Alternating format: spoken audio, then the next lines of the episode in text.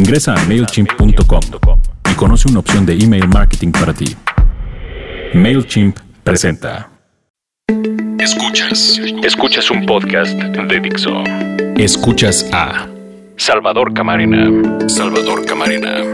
por Dixo, Dixo. la productora de podcast más importante en habla hispana.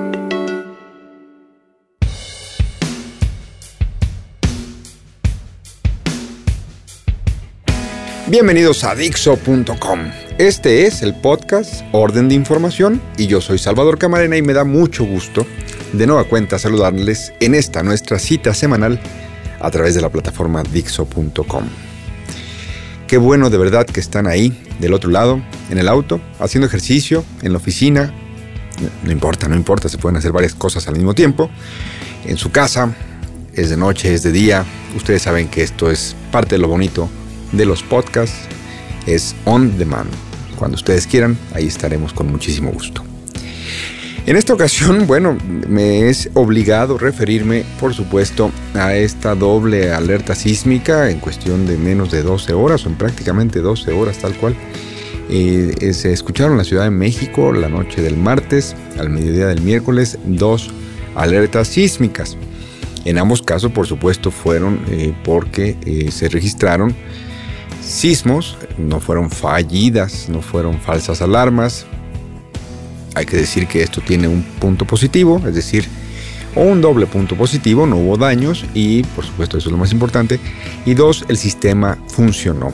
Entonces la medianoche del martes fue un poco un chacoteo en las redes sociales y en algunos espacios ajenos a las redes sociales. Por supuesto, si ustedes escucharon, si están escuchando esto en la Ciudad de México, claro, porque luego tenemos esta tendencia, estoy haciendo un paréntesis, a la georreferenciación de ombligo, es decir, a que solamente nos hablamos a los que creemos que vivimos aquí y vivimos las mismas cosas. Pero en este caso, este podcast lo entenderán mejor quizá, aunque también podría servir a otros allá en otras zonas sísmicas del país.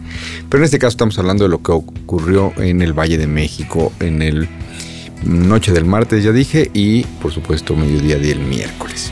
Ustedes seguramente a partir del jueves de esta semana, donde se termina septiembre y comienza octubre, estarán escuchando este podcast, cosa que de nueva cuenta les agradezco. En todo caso, doblemente positivo que el sistema pruebe que funciona y que no haya habido ningún tipo de daños. Sin embargo, yo creo que podemos ayudar al sistema y que deberíamos estar muy, de manera muy proactiva ayudando al sistema. Las autoridades, creo, términos más, términos menos, han logrado, a mí me tocó el mediodía de este miércoles, me tocó eh, atestiguar y participar en, el, en la evacuación de un edificio a, en Paseo de la Reforma, entonces fue de alguna manera reconfortante dentro de estas circunstancias de estrés que es el no saber si viene un sismo de magnitud importante la alarma se activa eh, ante un evento de alrededor de 5 grados en la escala de Richter, pero nunca se sabe si es 5.2, como en efecto ocurrió el miércoles. En todo caso, los edificios fueron evacuados, la gente eh, ocupó, muchos oficinistas ocuparon el Paseo de la Reforma, que tiene amplios camellones, por supuesto, y era algo reconfortante ver que la cultura por la que ha apostado esta ciudad 30 años después del gran terremoto del 85 está funcionando de alguna manera. Yo creo que siempre podemos hacer algo más y en esta ocasión esta sería la invitación de mi parte. Escuchas, Escuchas a a Salvador Camarena. Dixo. Agradecemos el patrocinio de MailChimp. MailChimp, así como Mail y Chimp de chimpancé, es usado en todo el planeta por más de 8 millones de personas y negocios para diseñar y enviar avisos por correo electrónico. Obtengan más información en mailchimp.com.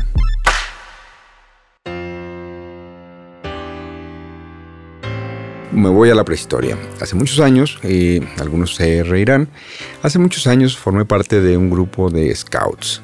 Este movimiento, el movimiento Scout de México en este caso, tenía ciertas lógicas, reglas y una serie de dinámicas que yo creo que algunas de ellas pueden ser muy útiles en estos, los tiempos en que confiamos en demasía, desde mi punto de vista, para momentos críticos, en la en los aparatos tecnológicos, en, soluciones tecnológicas. Qué bueno tener al, al alcance de la mano soluciones tecnológicas para la mayor parte de las cosas cotidianas, pero hay aspectos de la circunstancia eh, hay aspectos, lo diría así, en situaciones especiales que podrían probarse más efectivos mientras más básicos sean eh, los sistemas que se hayan diseñado al respecto. Déjenme ver si lo logro explicar de una manera más simple. Viejos esquemas de organización, básicos, racionales, lógicos, podrían ser muy efectivos en tiempos en donde de repente basamos demasiada confianza, ponemos demasiada confianza en los sistemas tecnológicos y o digitales. ¿Por qué traigo a cuenta esto de los scouts de México? Porque creo que sería muy importante que algunos elementos que fueron diseñados en tiempos donde la tecnología no nos ayudaba tanto, todavía son muy útiles, todavía tienen alta pertinencia a la hora de diseñar soluciones en donde puede darse el caso que la tecnología, que el mundo digital que nos rodea, falle. Bueno, los Scouts de México tenían, por lo menos en los años 70, cuando yo participé en ellos, un sistema de alerta en donde cuando en la eventualidad de una tragedia eh, comunitaria, uno sabía varias cosas elementales a priori. Uno, a quién tenía que avisarle a uno con respecto a lo que acababa de suceder. Es decir, había un sistema de información previamente diseñado en donde uno podía a lo largo de tres cuadras más o menos caminar y rápidamente detectar el siguiente punto de alerta para ampliar la información de calidad en, medio de una crisis.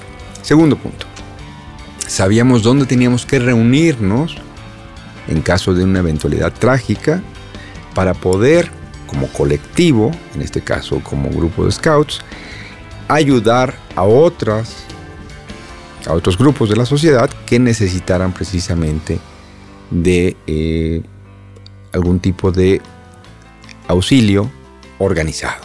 Entonces, la belleza de esto es que uno sabía a quién le iba a avisar y uno sabía que después de dar esa notificación de que había pasado un evento que requería activar un plan predeterminado, sabía a dónde dirigirse para que, al encontrarse con los otros elementos del grupo, pudieran entonces tomar decisiones sobre cómo ponerse manos a la obra.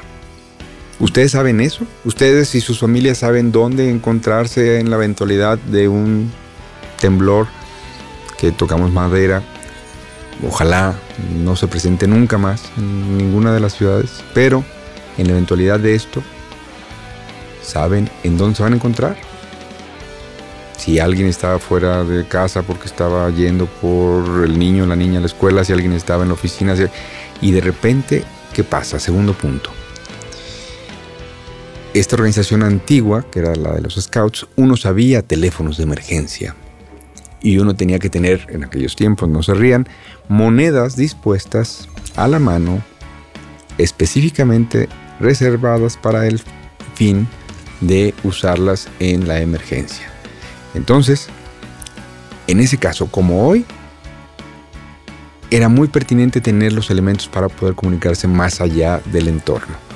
Y antes había teléfonos de estos en las esquinas, muchos no funcionaban, de acuerdo, pero estaba el sistema tratando de llevar al máximo su potencia, el sistema de los scouts que, diseñaba que había que tener monedas y que había que saber los números a los que había que hablar, había que tenerlos a la mano.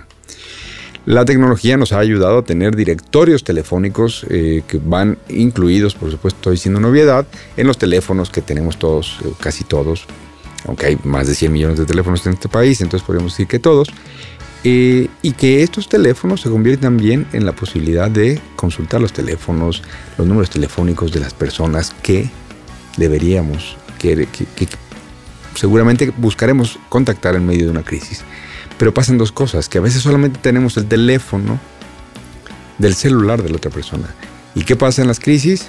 Los teléfonos celulares se colapsan las redes por las cuales se transmiten esas llamadas se caen, se saturan y entonces quedamos aislados. Una cosa que es crítica en medio de una emergencia. En el terremoto de Chile, no el que recién ocurrió, sino en el anterior, cuando incluso la presidenta Bachelet iba de salida, ahora está de nuevo en el poder, se dio la circunstancia de que solamente un teléfono Nokia tenía la capacidad casi casi analógica de tomar algunas eh, de no caerse, de, de- de resistir eh, con señal y ese teléfono que usaba uno de sus guardaespaldas terminó siendo crucial en medio de una crisis donde los teléfonos celulares fueron absolutamente inútiles. Ojo, ¿saben los teléfonos fijos?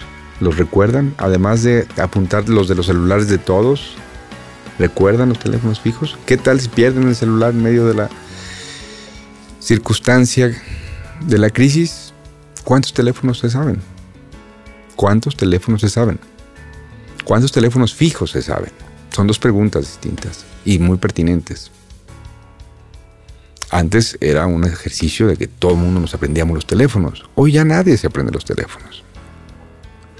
En alguna ocasión que trabajé en una radiodifusora, pues hicimos un intento, nunca, nunca funcionó, de aprendernos los teléfonos fijos para poder llamar a la radiodifusora y poder reportar desde donde estuviéramos. Tercer elemento.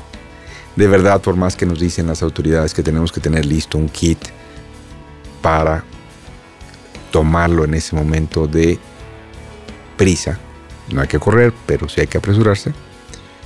Y tenemos los documentos a salvo, ordenados, listos. Y tenemos un par de botellas de agua, tenemos unas latas de atún, de sardinas, tenemos algo listo de verdad y permanentemente actualizado, es decir, para que estos alimentos no se vayan a echar a perder. Vivimos en zona sísmica en el Valle de México. En varios estados de la República pasa lo mismo.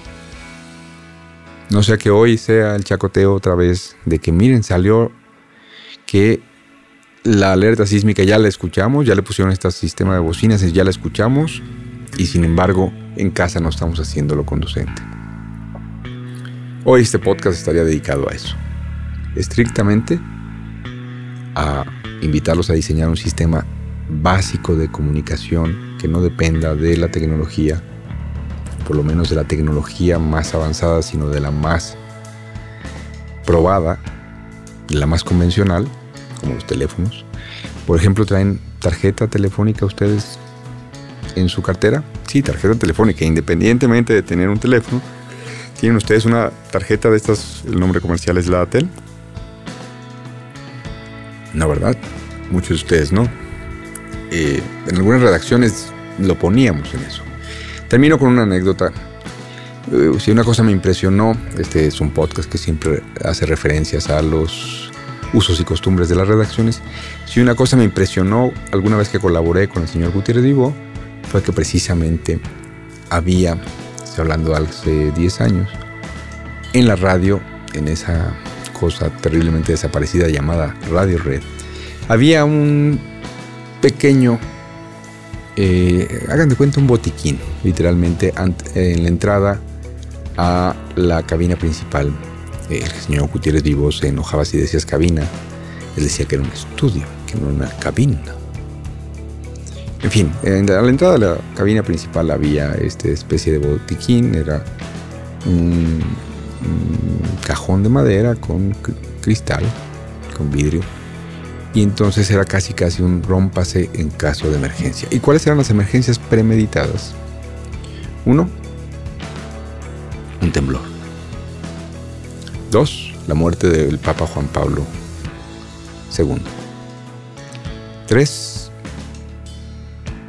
eh, si escalaba un conflicto de, de, manera dramática, conflictos siempre hay por desgracia, si, si escalaba un conflicto en Medio Oriente.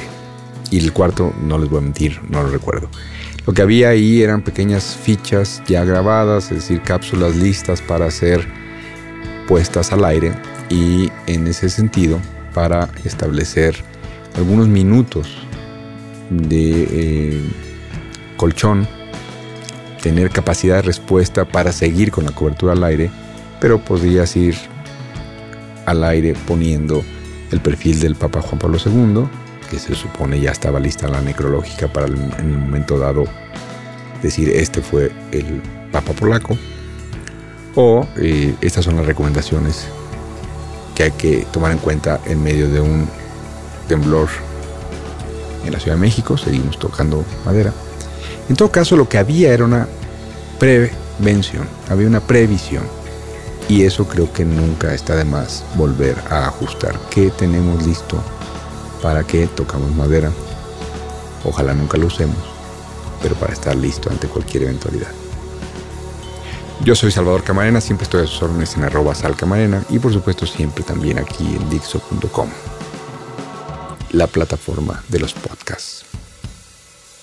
Esto fue Orden de Información.